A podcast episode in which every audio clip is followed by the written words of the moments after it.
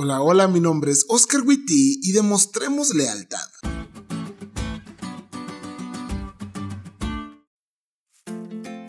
Cuando la cantidad de años que tenía no excedía los dos dígitos, en un noticiero que mamá miraba salía un astrólogo, no un astrónomo, que es un científico cuya área de investigación es el estudio de los astros celestes, algo que me hubiera interesado bastante, puesto que siempre he admirado el universo, sino un astrólogo, un charlatán que se dedica a decirte que hoy las cosas van a mejorar para vos y que te vas a topar con el amor de tu vida, pero que debes estar atento, ¿eh? Para no perderla.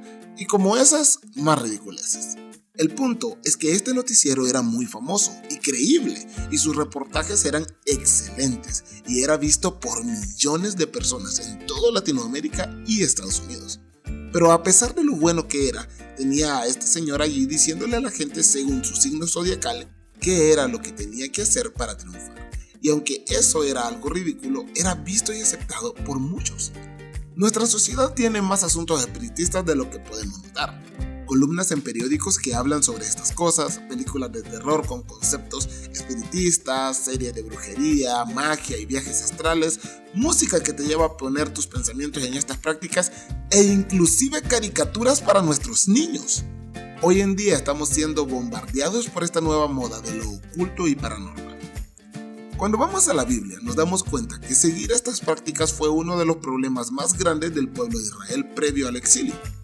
Aunque Dios había dado indicaciones claras respecto a la lejanía que debía haber entre las prácticas espiritistas que tenían los pueblos del Oriente y el pueblo escogido por Dios, parece ser que al pueblo no le importó, porque todos sabemos que no es tan cool ir en contra de la corriente, aun cuando esto sea lo mejor.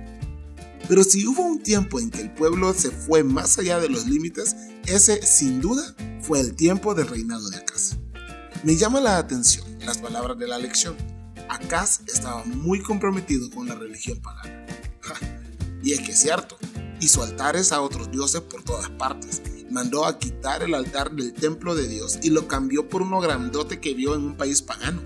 Cambió la forma en la que el pueblo se aproximaba a Dios y por si todo lo demás no fuera lo suficientemente malo, el muy bárbaro mandó a quemar a su hijo, vivo. Y vos me dirás, pastor, eso ya no se hace en nuestro tiempo.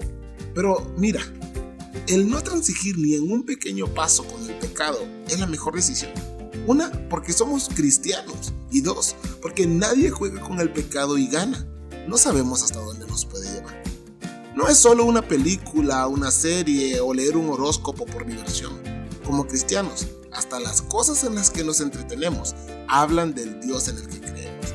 Porque apartarnos de todo esto es más que una moda, es una cuestión de lealtad.